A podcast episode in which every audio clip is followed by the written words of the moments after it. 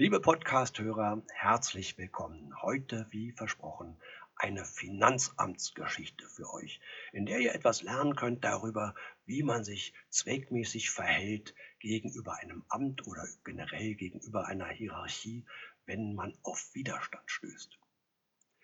Es muss Anfang der 80er Jahre gewesen sein. Da habe ich mal sehr wenig verdient und sehr viele Steuern gezahlt. Ich hatte meine Steuererklärung fertig gemacht und hatte mir ausgerechnet, dass ich etwas über 5000 Mark zurückbekomme. Und in diesem Jahr, weiß ich noch, hatte ich 27.000 Mark verdient. Und dann sind 5000 Mark sehr viel. Damals hatte ich 250 Mark Warmmiete. Das waren also 20 Monatsmieten, die ich vom Finanzamt zu erwarten hatte, in einer Zeit, in der ich sehr wenig Geld hatte. Darum habe ich mir diese 5000 Mark geborgt von einem Kumpel. Habe ihm gesagt, irgendwie in drei Monaten kann ich dir das zurückgeben, weil ich dachte, naja, sechs Wochen dauert das immer ungefähr mit so einer Steuererklärung, bis die bearbeitet ist. Dann habe ich noch sechs Wochen Puffer, falls Schwierigkeiten auftauchen. Also in drei Monaten werde ich ihm seine 5000 Mark zurückgeben können.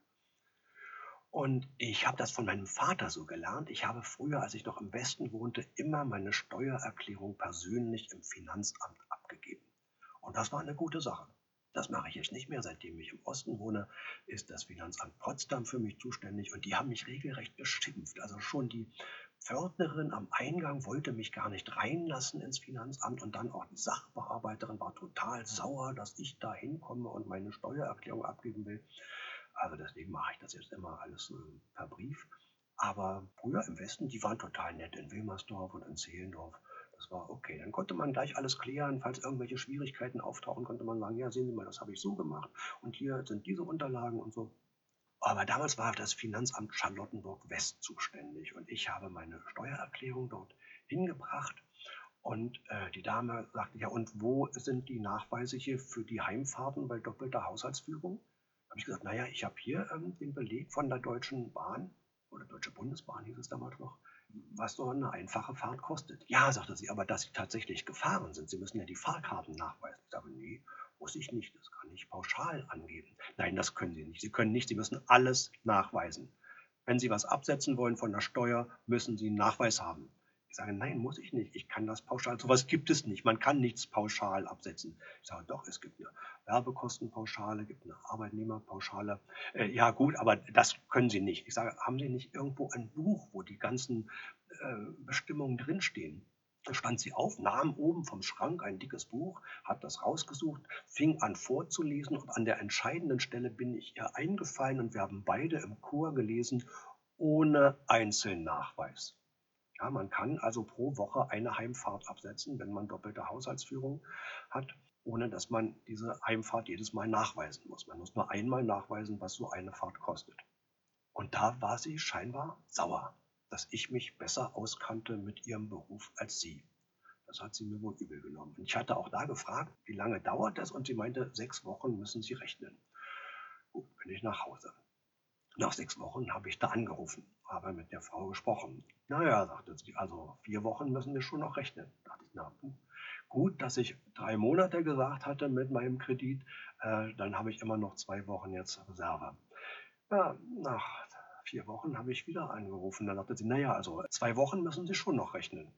Ich dachte, das wird aber knapp. Jetzt muss es aber wirklich dann nach zwei Wochen klappen. Und dann, als diese zwei Wochen rum waren, habe ich ferngesehen und es gab eine Talkshow und da war ein Mensch, ich glaube ein Staatssekretär aus dem Finanzministerium. Und in dieser Zeit damals konnte man sein Geld zu 12% Zinsen anlegen. Und der Talkmaster fragte den Finanzministeriumsmenschen, die Bürger beschweren sich in diesem Jahr, dass es so lange dauert, bis sie ihre Steuerrückzahlungen bekommen. Kann das damit zusammenhängen, dass die Zinsen so hoch sind? Und da hat er das weit von sich gewiesen, dieser Finanzministeriumsmensch, und hat gesagt, nein, auf gar keinen Fall, das sind Gerüchte, das stimmt nicht. Es dauert wie sonst auch sechs Wochen. Es sind Fälle vorgekommen von bis zu zehn Wochen, aber das sind Einzelfälle, wo besondere Umstände vorliegen. Und ich dachte, du Arschloch, ich, ich warte seit zwölf Wochen und bei mir liegen keine besonderen Umstände vor. Also habe ich am nächsten Morgen wieder angerufen und die sagte, naja, also zwei Wochen müssen Sie schon noch rechnen. Ich dachte, gut. Und dann, und das ist jetzt das, was, was mein Hinweis ist für euch, wenn ihr in so eine Situation geratet. Ich habe mir genau überlegt, was alles kann ich dieser Frau an den Kopf werfen, ohne dass sie mich wegen Beleidigung oder Bedrohung oder irgendwas anzeigen kann. Das habe ich mir ganz genau überlegt. Und dann bin ich dahin, habe die Tür aufgerissen, habe sie angebrüllt und ihr alles an den Kopf geworfen, was ich mir überlegt hatte, habe die Tür zugeknallt und bin dann innerlich gereinigt und entspannt zwei Etagen höher gegangen zum Direktor des Finanzamtes und habe gesagt, schönen guten Tag, äh, mein Name ist Effenberg.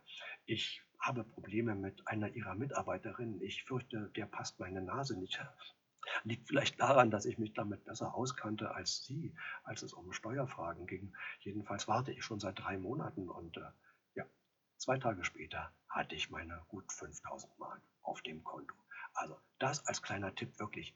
Überlegt euch, macht keinen Fehler, nicht, dass die euch anzeigen können, aber überlegt euch genau, was ihr sagen könnt und dann geht eine Etage höher oder zwei Etagen höher und seid ganz höflich und freundlich und entspannt. Ich kann noch eine kleine andere Geschichte ranhängen, falls ihr immer noch Geduld habt. Das war im Prinzip die Gelegenheit, auch bei der ich das gelernt habe. Ich habe mal im Rathaus Tempelhof gearbeitet als Wahlhelfer. Wir haben Briefwahlanträge bearbeitet. Ein Freund von mir hatte gesagt, hey, wir machen da sowas irgendwie als Job jetzt in der Vorbereitung der, der, der Abgeordnetenhauswahlen. Äh, hast du nicht auch Lust? Du brauchst doch auch Geld. Und dann waren wir zu dritt in so einem Großraumbüro mit insgesamt vielleicht zwölf oder 15 Leuten. Und einer von uns war aber eine Etage tiefer in einem Extrabüro. Der hatte ein Extrabüro alleine.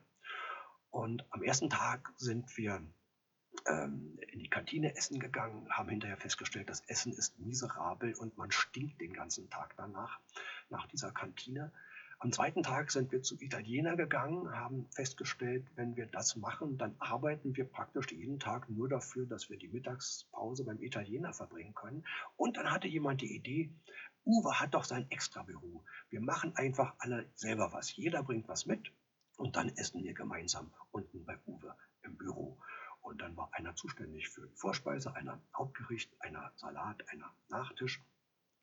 Und das haben wir gemacht. Und das war eine richtig gute Sache. Das haben wir dann immer gemacht. Jede Mittagspause saßen wir in Uwes Büro und das wurde immer besser. Wir haben immer das immer ausgefuchster gemacht und es dauerte auch eine Stunde. Eigentlich hatten wir 20 Minuten Mittagspause. Unsere Mittagspause dauerte immer eine Stunde und danach lief auch nichts mehr.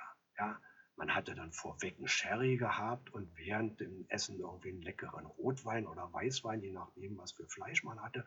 Und äh, hinterher irgendwie noch ein Schnäpperkin und ein Espresso. Und äh, ja, da konnte man hinterher nicht mehr groß arbeiten. Und einmal sitzen wir wirklich hinterher schon bei der, bei der Zigarette und beim Espresso und beim Armagnac oder so.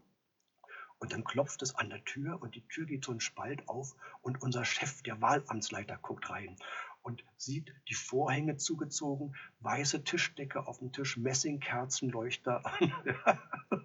und er sagt, äh, oh, äh, Entschuldigung, äh, hat jemand Geburtstag? Und wir, nein, wir machen Mittagspause. Ach, ach so, ach so, verstehe. Ja, ja, dann, äh, ah ja, verstehe. Hm? Ja, der war ein bisschen verwirrt. Das wollte ich gar nicht erzählen. Was ich euch erzählen wollte, wenn da jemand gekommen ist und gewartet hat, dass wir seinen Briefwahlantrag bearbeiten und er unfreundlich war, dann hat er sowieso schlechte Karten gehabt. Jemand, der unfreundlich ist, der sich aufregt, selbst wenn der Antrag der nächste dran gewesen wäre, kommt er wieder ganz nach unten in den Stapel. Ganz logisch. Also wenn man was erreichen kann, dann nur mit Freundlichkeit und Höflichkeit. Aber wenn jemand nichts bei uns erreicht hat und der dann freundlich und höflich zu unserem Chef gegangen ist, dann wanderte sein Antrag sofort wieder ganz nach oben in den Stapel. Und wir haben gesagt, ja, Entschuldigung, ich habe dem Herrn ja schon gesagt, äh, es dauert seine Zeit, aber ich bin gerade dabei, ich bin gerade dabei, genau diesen Antrag zu bearbeiten. Also das ist einfach die gute Methode, sich wirklich auskotzen bei dem, bei dem man sowieso nicht weiterkommt. Wenn man nicht weiterkommt, kommt man auf keinen Fall weiter. Kann man sich die Energie sparen, lieber diese innerliche Reinigung vollziehen und dann freundlich und höflich und entspannt zum Vorgesetzten gehen das funktioniert eigentlich immer. So, das, jetzt habe ich auch viel gequatscht heute. Äh, ich freue mich, wenn ihr morgen wieder dabei seid. Vielleicht lese ich morgen mal wieder was. Keine Ahnung. Ich habe jetzt ganz schön. Oder ich könnte noch eine Geschichte von der Telekom erzählen. Oh, Scheiße, ja. Aber die sind, die sind ja echt doof wie, Meine Güte, sind die blöde bei der Telekom. Da fragt man sich wirklich, gerade der Support, da fragt man sich manchmal, bräuchten die nicht eigentlich einen Betreuer? Ja, damit die nicht mal das Atmen vergessen oder so. Wie kommen die im Leben überhaupt zurecht? Und die sollen uns dann technische Beratung geben. Ja, ich glaube, das mache ich morgen. Morgen habe ich noch eine Telekom-Geschichte. Und dann geht es wieder weiter mit dem Vorlesen. Okay. Tschüss bei Haralds Podcast.